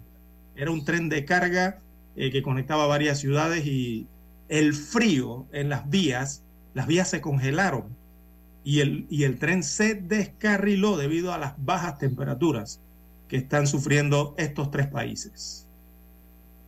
Bueno, miles de viajeros en Estados Unidos que esperan cielos despejados hoy martes, después de una semana desastrosa de cancelaciones y retrasos de vuelos por cuenta del clima, tendrán que extender su paciencia unos días más, dice CNN, especialmente si vuelan con la empresa Southwest Airlines.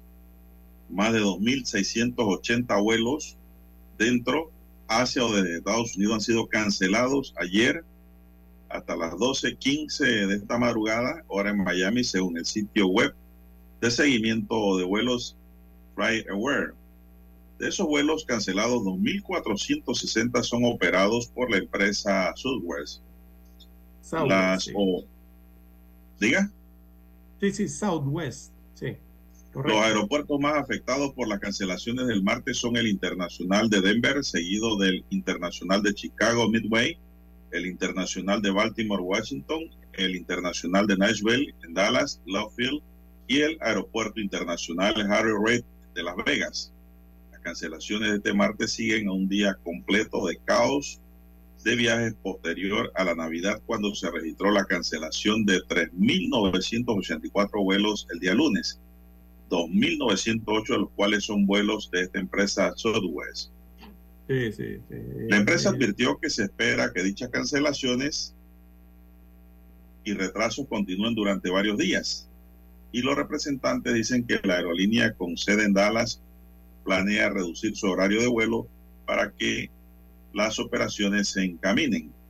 El presidente ejecutivo de la empresa, Bob Jordan, le dijo a The Wall Street Journal que la compañía planea operar un poco más de un tercio de su horario en los próximos días para que las tripulaciones puedan ocupar los puestos correctos.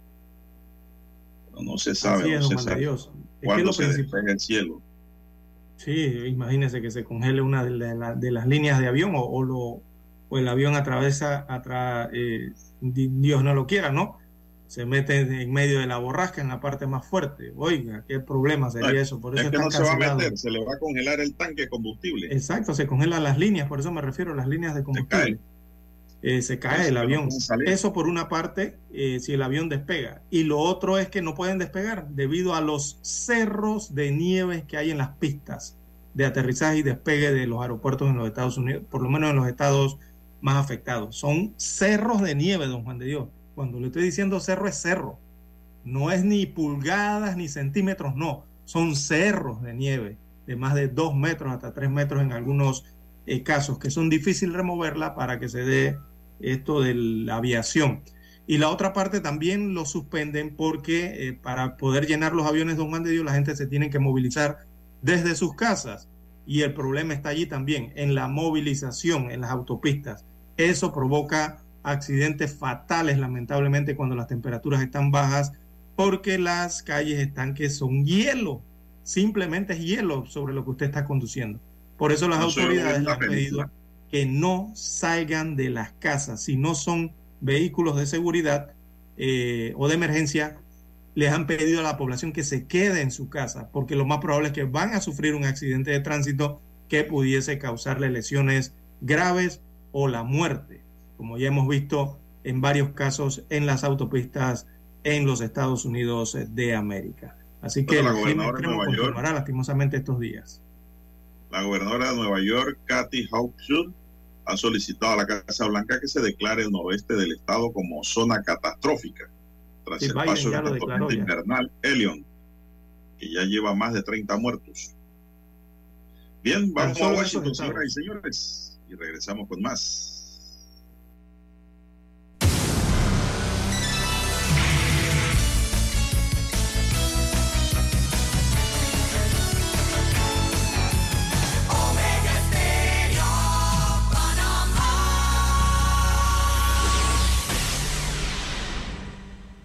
El satélite indica que es momento de nuestra conexión. Desde Washington vía satélite y para Omega Estéreo de Panamá, buenos días América. Buenos días, América. Vía satélite. Desde Washington.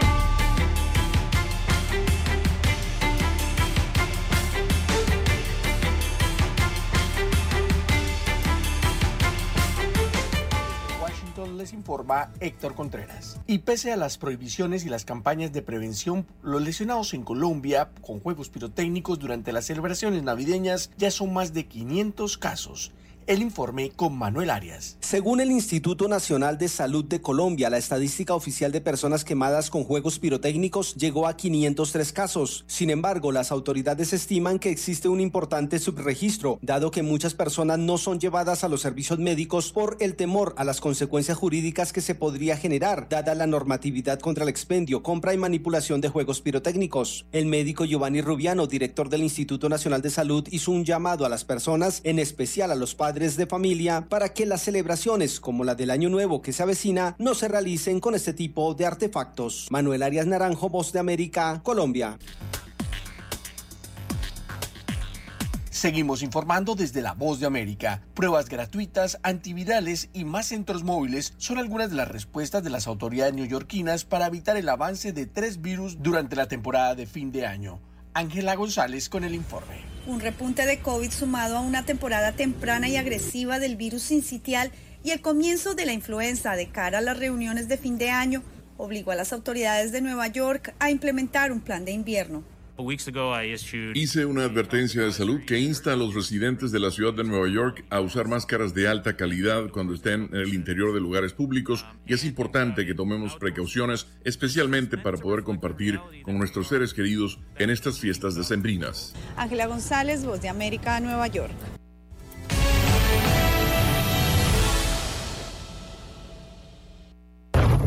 El número de muertos por una tormenta de nieve aumentó a 27 en el oeste de Nueva York, informaron las autoridades, mientras la región evaluaba los estragos de uno de los peores desastres meteorológicos de su historia. Gran parte del resto de Estados Unidos se vio afectado por las duras condiciones invernales. Las personas que perdieron la vida en los entornos de Búfalo fueron encontradas en autos, casas y bancos de nieve. Algunos murieron mientras quitaban la nieve, otros cuando los equipos de emergencia no pudieron responder a tiempo a las crisis médicas. El presidente Joe Biden dijo que sus oraciones estaban con los familiares de las víctimas y ofreció ayuda federal del Estado. En todo el país la tormenta es responsable de al menos 50 muertes y las labores de rescate y recuperación continuaban. El ejecutivo del condado de Erie, Mark Poloncarz, describió la tormenta de nieve como la peor de nuestras vidas y advirtió que podría haber más muertos. Algunas personas quedaron atrapadas en sus coches durante más de dos días, indicó. Es una situación horrible en la que podemos ver la luz al final del túnel, pero todavía no es fácil. El Servicio Meteorológico Nacional informó que otros 23 centímetros de nieve podrían caer en algunas zonas. Tony Cano, Voz de América, Washington. Desde Washington, vía satélite. Y para Omega Estéreo de Panamá, hemos presentado Buenos Días, América. Buenos Días, América. Vía satélite. Desde Washington. Omega Estéreo, cadena nacional. Que esta Navidad esté llena de amor y paz sobre tu vida. Que la magia de la Navidad sea tu mejor vestido, tu sonrisa el mejor regalo y tu felicidad mi mejor deseo. Que en esta Navidad y el Año Nuevo se desborde el amor y la salud en ti. Que los problemas, incertidumbres y la injusticia no sean tropiezos en tu vida. Pídele a Dios claridad y solución. Mensaje del licenciado Juan de Dios Hernández Sanjur, su abogado de confianza. A su entera disposición. 6614-1445. Noticiero Omega Estéreo.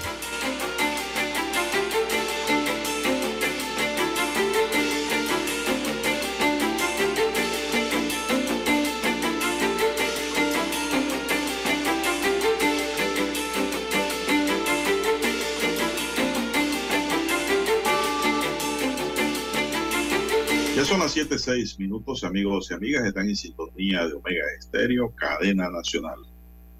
Un hombre identificado como Miguel Ángel Rodríguez fue abatido a tiros tras ser acusado de robar una bicicleta en el sector de la Palmita de Santa Marta en San Miguelito. El joven de 28 años falleció en el lugar debido a las graves heridas ocasionadas por su atacante en un hecho de sangre que deberá ser investigado por las autoridades.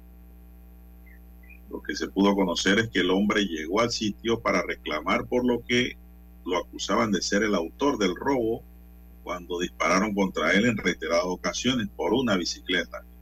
El cuerpo de Rodríguez quedó en medio, de medio lado, tendido en el pavimento, en medio de la calle, muy cerca de un basurero.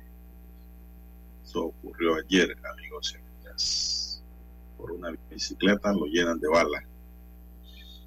Son las 7, 7 minutos. Dígame usted, don César, ¿qué más tenemos? Bien, 7, 7 minutos de la mañana en todo el territorio nacional. Bueno, don Juan de Dios, Pizza Hut, Panamá, anuncia cierre de operaciones. Una noticia eh, preocupante porque se trata de una cadena. Primero se tratan de empresas, ¿no? Segundo de, que, eh, de empleos y esta es una cadena de comida importante, por lo menos de comida rápida importante. Eh, está enfrentando una crisis, eh, no simplemente en Panamá, esta es una crisis que ellos tienen a nivel internacional, eh, que definitivamente también llegó a nuestro país con este anuncio. Así que es una dura noticia para los amantes de las comidas, de las comidas y también de las pizzas, ¿no? De, de esta franquicia en especial. Así que se anunció eh, que Franquicias Panameñas SA eh, informó al país a través de un comunicado que de común acuerdo con el franquiciador ha decidido cerrar sus operaciones de la marca Pizza Hut en Panamá. Agrega la nota que la difícil eh, decisión se adopta luego de que de consideraciones tanto administrativas eh, y buscan asegurar y optimizar sus operaciones en el futuro, dijo franquicias panameñas. Aunque un comunicado, en el comunicado, mm, veamos, no lo detalla, se conoció que el cierre de las operaciones será inmediato. La empresa sí ha dicho que tienen como prioridad la reubicación y transición de sus colaboradores como parte de su plan estratégico para fortalecer sus otras marcas enfocadas en el plan de expansión y renovación de los restaurantes de la marca KFC y Dairy Queen a nivel de la República de Panamá. Pizza Hut es una de las empresas, eh, una empresa con 28 años en el país, desde su inauguración, y tiene 12 sucursales a nivel nacional. En esas 12 sucursales laboran alrededor de 150 personas. Así que en Panamá, la empresa que maneja las operaciones de Pizza Hut, de KFC y Dairy Queen, eh, es Franquicias Panameñas, SA. A nivel mundial, eh, Pizza Hut ha cerrado tiendas en todo el mundo luego de una declaratoria de bancarrota por una deuda económica monumental. La crisis no había llegado hasta Panamá y hasta ahora entonces anuncia franquicias panameñas selectas el cierre de las pizzerías Pizza Hut de acuerdo después de haber logrado un acuerdo con el franquiciador, o sea, el dueño de la marca, ¿no? Pizza Hut. Decidieron entonces cerrar sus operaciones aquí en Panamá. Bueno, don César, eh, la verdad es que es una buena franquicia, vende buen producto de buena calidad, pero no, no puede competir realmente con lo que hay aquí. Sí, aquí, las Leonardo han matado esas pizzerías. Sí, yo siempre me he preguntado, don Juan de Dios. Y la César Pizza también. Exacto. esas dos han reventado estas otras. Eh, mm, la que no se ha dejado la Domino sí, Pizza. Sí, podríamos decir que sí. Eh, pero, don Juan de Dios, uno se pregunta, eh, yo siempre me he preguntado, ¿cómo es que se puede hacer una pizza de 3, 4 y de 5 dólares? Eh, yo, cada vez que paso por algunos locales yo me pregunto, pero ¿cómo es que pueden vender una pizza a ese precio? ¿Y por qué lo pregunto?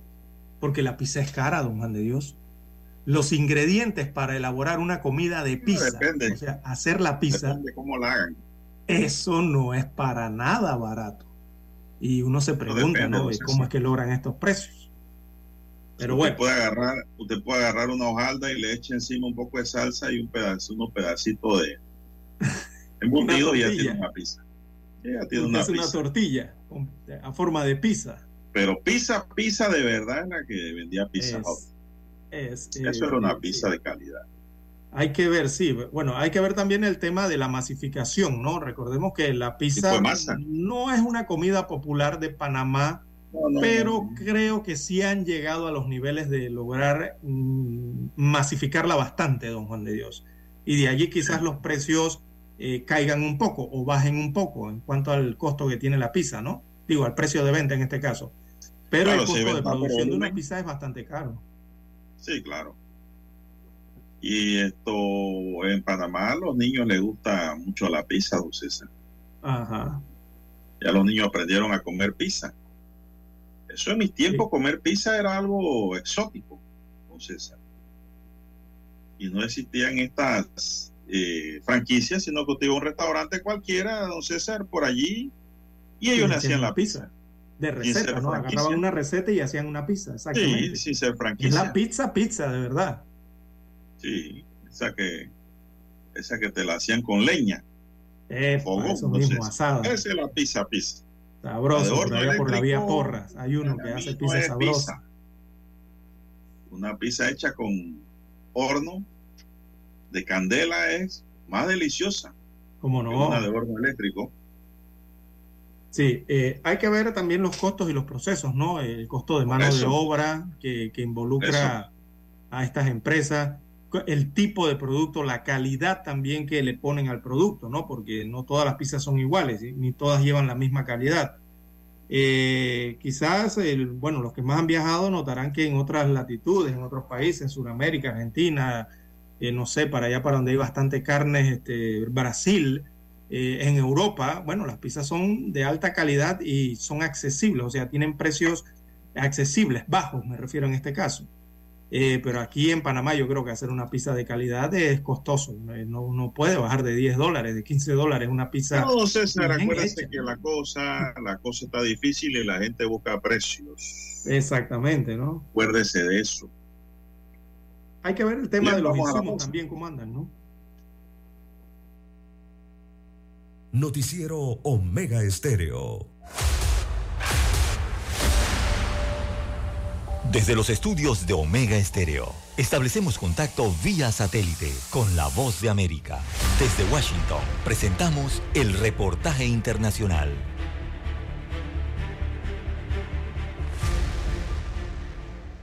Pese al alto al fuego declarado por el ELN en Colombia, las acciones terroristas no han cesado, especialmente en el suroccidente del país, donde operan las disidencias de las extintas FARC, que se disputan el control de los corredores del narcotráfico hacia el Pacífico y la frontera con Ecuador. En las últimas horas se han registrado hasta cuatro atentados con artefactos explosivos en los que no ha habido que lamentar víctimas mortales, pero que sí infunden temor en la población. El general Henry Armando Sanabria, director de la Policía Nacional dijo que el objetivo de las acciones violentas es distraer la acción de la fuerza pública mientras se saca la cosecha de coca y marihuana que se ha producido en la región. Los retenes que está haciendo la Policía Nacional ha impedido que salga esa cosecha y el producto de esa cosecha. Entonces lo que buscan estos terroristas es generar esa zozobra, esa afectación a la Policía Nacional para que nosotros nos concentremos en las unidades y, y permitir darle vía libre a los corredores que utilizan ellos para sacar la droga. Entre tanto, el comisionado de paz, Danilo Rueda, a través de un comunicado reiteró el llamado a las organizaciones armadas a detener sus acciones violentas y acogerse al cese al fuego por Navidad. Hacemos un llamado urgente al EMS FARC para que escuchen el clamor de paz del pueblo caucano y para que abonen el terreno del diálogo con un cese de actividades ofensivas durante esta temporada navideña y de fin de año. Asimismo, extendemos el llamado al cese al fuego a todas las expresiones armadas que persisten en nuestro país. En tanto, miles de personas en el occidental departamento del Cauca, uno de los más afectados por la violencia, salieron a las calles a pedir a los grupos alzados en armas parar los actos terroristas y declarar una tregua navideña. Manuel Arias Naranjo, Voz de América, Colombia.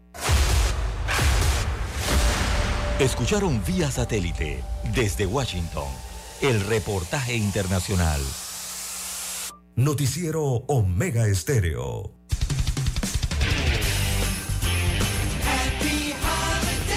Omega Stereo.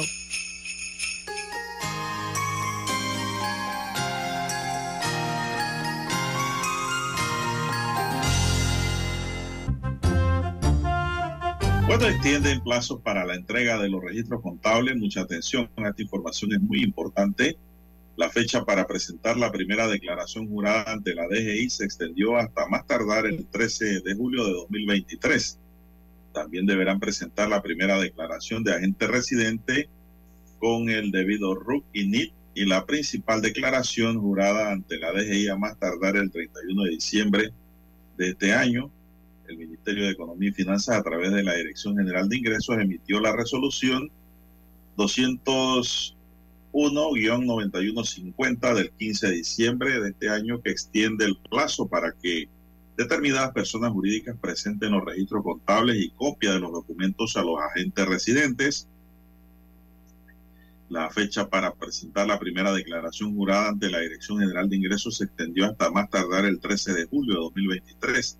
También se informó que para presentar la primera declaración y mención el agente residente, o sea, el abogado, deberá contar con el debido RUC y su NIT para la presentación de dicho documento a través del sistema ETAX 2.0. Los agentes residentes deberán además presentar la principal declaración jurada ante la Dirección General de Ingresos a más tardar el 31 de diciembre de este año. La resolución fue publicada en Gaceta Oficial Digital el pasado viernes 23 de diciembre de 2023 para los que quieran ampliar leer y releer, ahí está. Y modifica lo establecido en el artículo segundo de la resolución 201-2338 del primero de abril de 2022. La prórroga se emitió en virtud de lo establecido en la ley 52 del 27 de octubre de 2016, modificada por la ley 254 del 11 de noviembre de 2021 y que introduce adecuaciones a la legislación en materia de transparencia fiscal internacional y de prevención de blanqueo de capitales, financiamiento de terrorismo y armas de destrucción masiva. La presente normativa tiene como objetivo blindar la flexibilidad necesaria para la presentación de los registros contables y copia de estos a los agentes residentes, fundamentado en el marco regulatorio que atraviesa la ley de 2016 y sus modificaciones. Así que ya lo saben, pues, los agentes residentes que deben hacer y cuándo lo deben hacer. Los que quedan, porque hay una renuncia masiva, el 50% de los agentes residentes han renunciado a ser agentes residentes de sociedades precisamente por estas cosas. Esto conlleva mucho trabajo y el tema es que no se paga lo que cuesta. No vale la pena. A cambio de que te puedes hacer acreedor a una multa que va entre 5 mil a 50 mil dólares. No, no, no. Son las 7.20 minutos, señoras y señores. 7.20 minutos. Bien, le, le, tocó a la magistrada Rousseau eh, la demanda contra la ley de la Contraloría General de la República. O sea, ella tendrá que decidir si se admite o no la demanda en el reparto. Se debe admitir. Así que en manos de Ángela Rousseau eh, quedó la demanda de inconstitucionalidad de tres artículos de esta ley número 351 de jueves 22 de diciembre del 2002, la calientita, recién aprobada, ¿no? Sancionada, eh, que reformó entonces la ley orgánica de la Contraloría General de la República y la norma que rige la jurisdicción de cuentas, que por ahí hay otras aristas. A Rousseau, a la magistrada, le tocará entonces decidir si admite o no la demanda eh, propuesta, impulsada por diputados eh, oficialistas de la Asamblea Nacional, norma que fue objetada en la Corte horas después de su publicación oficial tras la sanción del presidente de la República, Laurentino Cortizo. Así que el recurso presentado en la Corte Suprema de Justicia ataca los artículos 22 y 31 de la ley 32 de 1984, eh, quedó adaptada a la ley orgánica de la Contraloría, y también el artículo 46 que modifica la ley 67 del 2008, que desarrolla la jurisdicción de cuentas. Así que en la acción de inconstitucionalidad presentada por el abogado Ernesto Cedeño, se sustenta que los tres artículos riñen con la Constitución, de acuerdo al abogado. Por ejemplo, dice que el artículo 22 viola el artículo 280 de la Carta Magna, pues aparte de asignarle una función a la Contraloría que no está dispuesta en la norma constitucional, también debilita la separación de poderes, ya que impide que las entidades despidan eh, a los auditores internos certificados sin la aprobación de la entidad en cita, eh, es decir, eh, de la Contraloría, ¿no? En este caso. Así que el artículo 22 indica, entre otras cosas, que para dar por terminada la relación laboral de un auditor interno gubernamental, se requiere el refrendo de la Contraloría General de la República, si el auditor interno gubernamental ha sido certificado y capacitado por la Contraloría. Esto es lo que habla de la estabilidad eh, para eh, a partir de los dos años, ¿no? De los funcionarios en la Contraloría General de la República. O sea, la estabilidad que ahora, a través de esta sanción de la ley del 22 de diciembre, eh, se les da a los funcionarios de la Contraloría General de la República. Algo parecido a lo que ya la gente conoce ocurre en la caja del Seguro Social, que a los dos años eh, tienen estabilidad los funcionarios. Sobre el artículo 31 asegura que se afecta el debido proceso, así lo dijo eh, Cedeño, ¿no? Eh, puesto que se le permite al Contralor aprobar o cerrar y archivar los informes de auditoría e investigaciones, según, eh, según el criterio eh, corresponda. Destaca aquí la información que tomo hoy del diario La Prensa. Así que Rousseau decidirá si admite o no esta demanda para el análisis. Bueno, si cumple con las formalidades, debe ser admitida, don César. Ya el fondo es otra cosa, ¿no?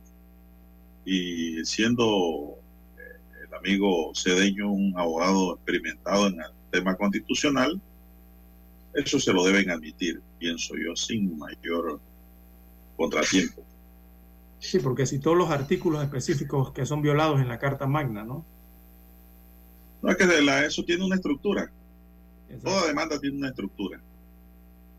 Si usted cumple con la estructura, pues se la deben admitir. Bien, a escasos días de culminar el año, el gobierno no podrá cumplir con la proyección de reducir en un 20% la planilla estatal al cierre de este año 2022.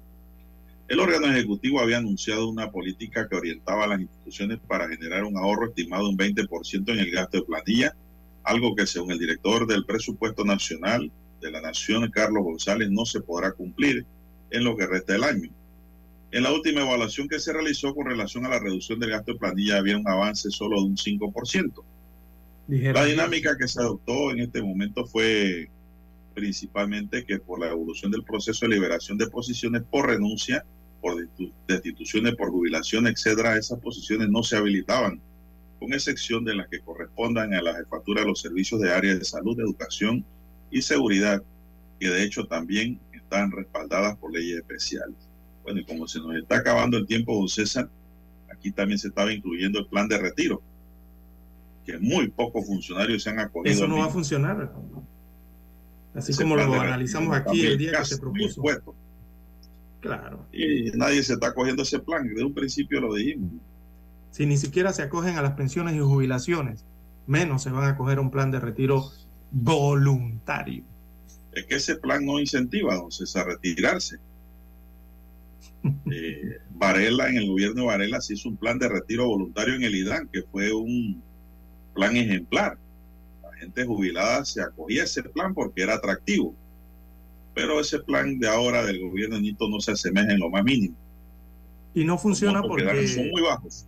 Sí, exacto. Y no va a funcionar porque tiene muchas excepciones. Cuando usted busca el decreto encontrará todas las excepciones de las posiciones, sobre todo de jubilaciones especiales excepciones en jefaturas, en direcciones, en servicios de seguridad, en bomberos, en educadores, en médicos. O sea, todas esas son excepciones que no se van a coger a ningún plan de retiro voluntario. Entonces lo que sobra, don Juan de Dios, son es algunos administrativos, ¿no? Dentro del